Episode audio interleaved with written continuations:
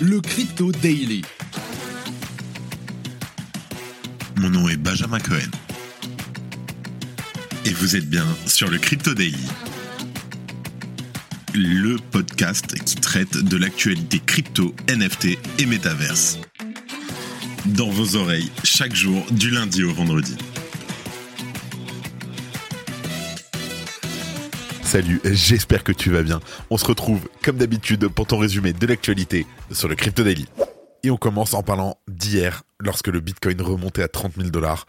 Son cours a connu un soubresaut inattendu dans la matinée sur Binance US, atteignant pendant un court instant les 138 000 dollars. Alors, c'est un phénomène éphémère qui, in fine, ne fait que souligner les problèmes de Binance US. Je t'explique tout. En deuxième news, et après de nombreuses péripéties dans l'univers des stablecoins, il semblerait que nous approchions du bout du tunnel. Après les interrogations sur les réserves de Tether, ou encore la faillite des stablecoins algorithmiques, tels que le fameux UST, les stablecoins pourraient bien finalement envahir prochainement notre quotidien. Et ce n'est pas moi qui le dis, c'est Jérôme Powell, le patron de la Réserve fédérale des États-Unis. Et en dernière news, c'est une question qu'on me pose énormément. Quels sont les livres à lire? Quels sont les livres que tu recommandes? Alors, je vous fais un top 5 de mes meilleurs livres pour tout comprendre sur la révolution passionnante qu'est Bitcoin. Mais avant tout ça, et comme d'habitude, le coin du marché. Here comes the money. Here we go.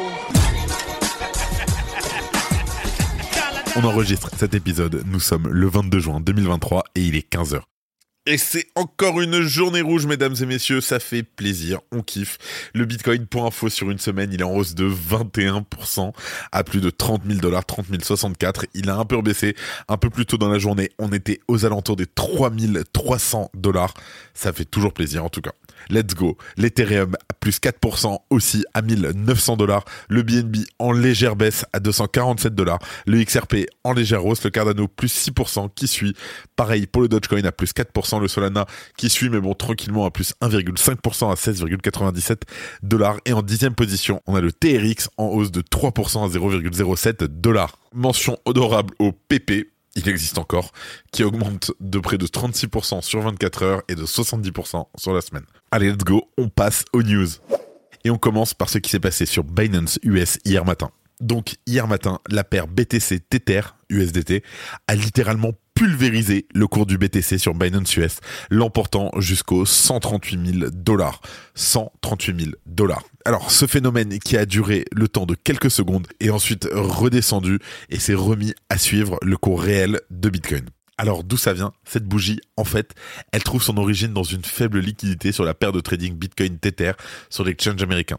Les données concernant la profondeur de marché révélant qu'un achat de 400 000 dollars de BTC sur cette paire de trading peut entraîner une augmentation de prix de 2%. Et en comparaison, il faudrait au moins plus d'un million de dollars pour produire un effet similaire sur la paire de trading Bitcoin dollar américain. En d'autres termes, sur Binance US, il y a donc moins de Bitcoin disponibles à l'achat et à la vente en interne, ce qui a donc provoqué cette fluctuation ponctuelle du prix du BTC et a pu l'emmener chercher les 138 000 dollars. Une fois le phénomène identifié et compris, cette mèche, malheureusement, souligne aussi l'instabilité de Binance US, qui a été éméchée, on le rappelle, par les attaques de la SEC. En effet, après s'être attaqué à Paxos, l'émetteur du stablecoin de la maison mère Binance, la SEC s'en est pris à son patron Changpeng Zhao et à sa filiale états-unienne il y a quelques jours. Pour rappel, dans les détails, ce sont 13 chefs d'accusation qui pèsent contre le leader mondial des plateformes de crypto-monnaie. De plus, les avoirs crypto des utilisateurs ont été gelés, même si un accord a été trouvé par les deux parties pour limiter les dégâts et sécuriser les clients de Binance US. En tout cas, l'agressivité de la Securities and Exchange Commission contre le secteur crypto a laissé entrevoir ses premières conséquences dues à l'absence de liquidité sur la plateforme. Donc c'était la petite explication. euh, et malheureusement, ce n'est pas resté bloqué à 138 000 dollars. Ça aurait été sympa pour, pour un peu tout le monde. Si tu aimes le daily, une note et un commentaire nous aident énormément. Aussi, si tu ne veux rien rater de l'actualité, abonne-toi. Franchement, vous êtes des centaines à écouter ce message tous les jours. Mais vous n'êtes pas assez à mettre 5 étoiles ou un commentaire. Pourquoi vous me faites ça? Prenez une seconde, juste les 5 étoiles. Et si vraiment vous vous sentez royaux, mettez un petit commentaire. Ça fait très plaisir et ça nous aide énormément. En deuxième news, on parle de la dinguerie qu'il y a eu hier sur les stablecoins selon la Fed. Je t'explique tout. Alors, c'est au cœur de la Chambre des représentants des USA devant le comité des services financiers que la nouvelle est tombée. La régulation crypto fait partie des sujets qui seront abordés au cours du mois de juillet prochain. De fait, Jérôme Powell, lors de son discours biannuel de politique monétaire, n'a pas manqué d'être interrogé sur la question. Et sa réponse, qu'on le dise, qui était très très inattendu, notamment en contexte de matraquage de l'écosystème par Gary Gensler, le patron de la SEC, a surpris tout le monde. Il a dit, je cite, Nous considérons les paiements en stablecoin comme une forme de monnaie. Powell juge que la Banque centrale US se doit d'avoir un rôle prépondérant dans la gestion de ces stablecoins, et ce, afin d'éviter les initiatives privées comme celle de Tether, désormais bien installée dans l'écosystème avec son USDT. Mais ce n'est pas tout, je cite encore Jérôme Powell. Nous croyons qu'il serait approprié d'avoir une implication poussée des instances fédérales dans la démocratisation des stablecoins. Rester à l'écart et autoriser la création de nombreuses monnaies privées au niveau étatique serait une erreur. Alors au départ, les instances gouvernementales balayaient de la main cette blague monétaire. Désormais, excusez-moi de l'expression, mais il y a que les cons qui changent pas. Demi-tour, les instances veulent être de la partie. Est-ce que c'est une bonne nouvelle? L'avenir nous le dira. Mais en tout cas, on le constate année après année, l'univers crypto passe de curiosité éphémère à véritable innovation et pour ne pas dire révolution. C'est une idée qui fait son chemin dans l'esprit des gens et même ceux de nos politiques. De plus en plus de monde entrevoit cette nouvelle finance comme faisant partie intégrante de notre futur. Et les politiques et instances financières jusqu'à la Fed elle-même le reconnaissent désormais. Je continue de citer Jérôme Powell et cette phrase, elle est magnifique. L'industrie crypto semble avoir la capacité de durer dans le temps. Alors, est-ce que ça veut dire qu'on va bientôt avoir une réglementation harmonisée aux États-Unis? Certains géants financiers du monde crypto, comme Circle, le fournisseur de l'USDC, un autre stablecoin, supportent la création de ce nouveau cadre réglementaire. En effet, actuellement, faire enregistrer un stablecoin aux États-Unis est une mission impossible. Faute de législation harmonisée, les fintechs et les fournisseurs de services financiers doivent s'enregistrer dans tous les États des États-Unis un par un pour déployer leurs services. Et c'est vrai, une réglementation à l'échelle du pays simplifierait grandement les choses.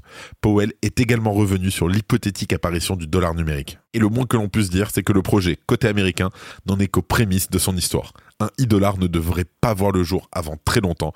Et selon Powell, si cela devait arriver, l'e-dollar serait construit de façon à respecter la vie privée financière des citoyens et maintenir tel quel le système financier actuel. Nous ne soutiendrons pas le rattachement direct de comptes bancaires individuels à la réserve fédérale. Si nous devions supporter à un moment donné dans le futur une MNBC, cela serait une MNBC intermédiée par le système bancaire et non directement gérée par la Fed. En tout cas, la régulation crypto avance et passera peut-être en premier lieu par l'intégration des stablecoins au système bancaire actuel. Et désormais, comme le dit Powell, les stablecoins sont là pour rester, tout comme Bitcoin et les cryptos. Il ne faut pas oublier que lorsqu'une innovation voit le jour, la meilleure stratégie consiste à l'adopter plutôt que la sanctionner au risque de se voir dépasser et ce de manière définitive par la concurrence internationale. Et malheureusement, c'est quelque chose qui nous est beaucoup arrivé en France, mais c'est pas grave. Jérôme pourrait peut-être en toucher un petit mot à son ami Gary, à moins que Larry Fink, le patron de BlackRock, l'ait déjà fait pour lui. Merci d'écouter le Crypto Daily. Et en dernière news, pour terminer, c'est une question qui est beaucoup beaucoup revenue euh, parmi les auditeurs. Benjamin, quels sont les livres que tu conseilles quand on veut commencer ou quand on veut vraiment en apprendre encore plus sur Bitcoin et les cryptos? Déjà, Internet est une mine inépuisable de contenu pour se former dans un domaine. Le problème, c'est que la bibliothèque est trop souvent négligée. On regarde des vidéos, on lit des articles, on apprend, on écoute des lives, mais on ne lit pas assez.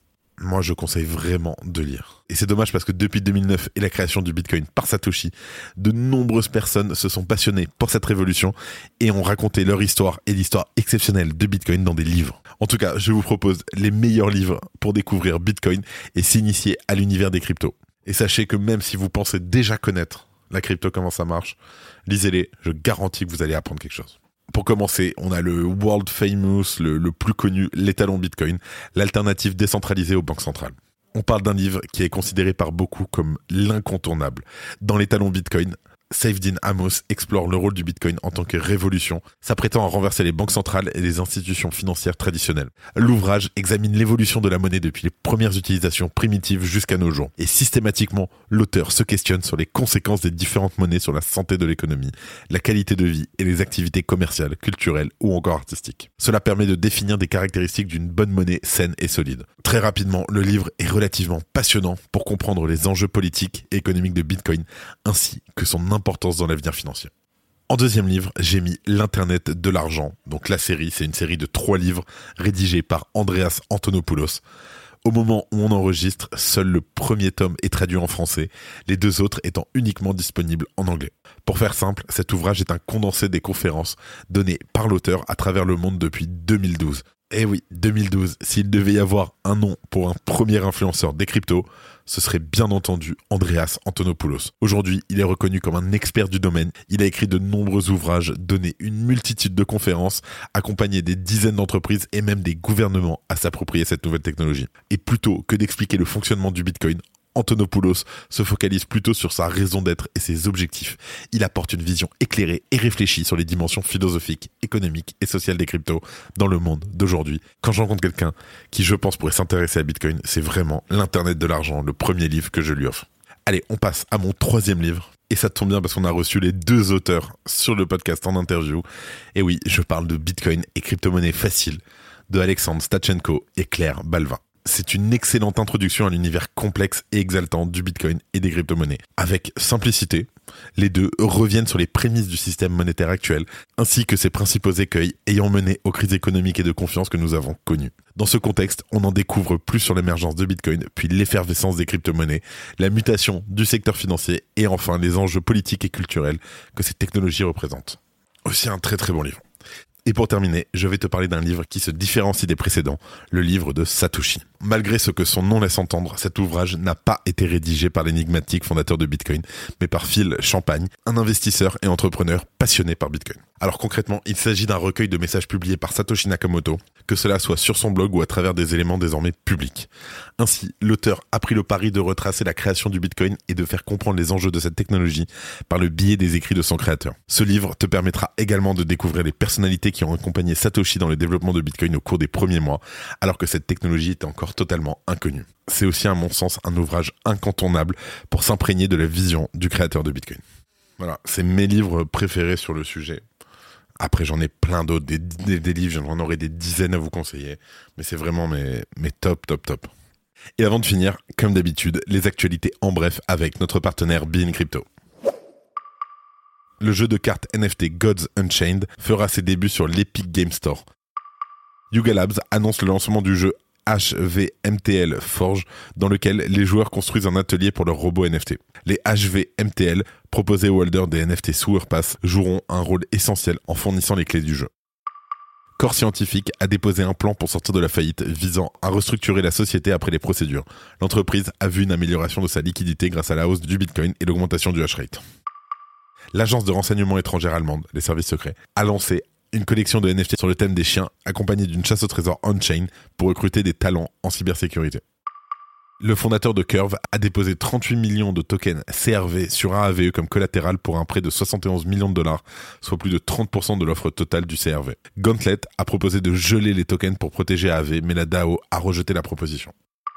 StackingSat, qu'on salue, pionnier français de l'épargne Bitcoin, a lancé son PEB Premium qui offre des frais d'achat de BTC réduits. Les clients peuvent également prépayer les frais d'achat en une fois et faire partie de la communauté des stackers. Ledger a publié un white paper détaillant son nouveau service Ledger Recovery. Le document met l'accent sur la transparence, la sécurité et la robustesse de ce service qui sera lancé au quatrième trimestre 2023. Et là, c'est la news qui me fait un peu mal, parce que je suis un peu contre ça, mais c'est pas grave. Un nouveau projet a permis d'explorer le métavers sur Bitcoin en utilisant Ordinals et Bitmap Theory pour revendiquer la propriété d'un bloc de Bitcoin et l'intégrer au métaverse.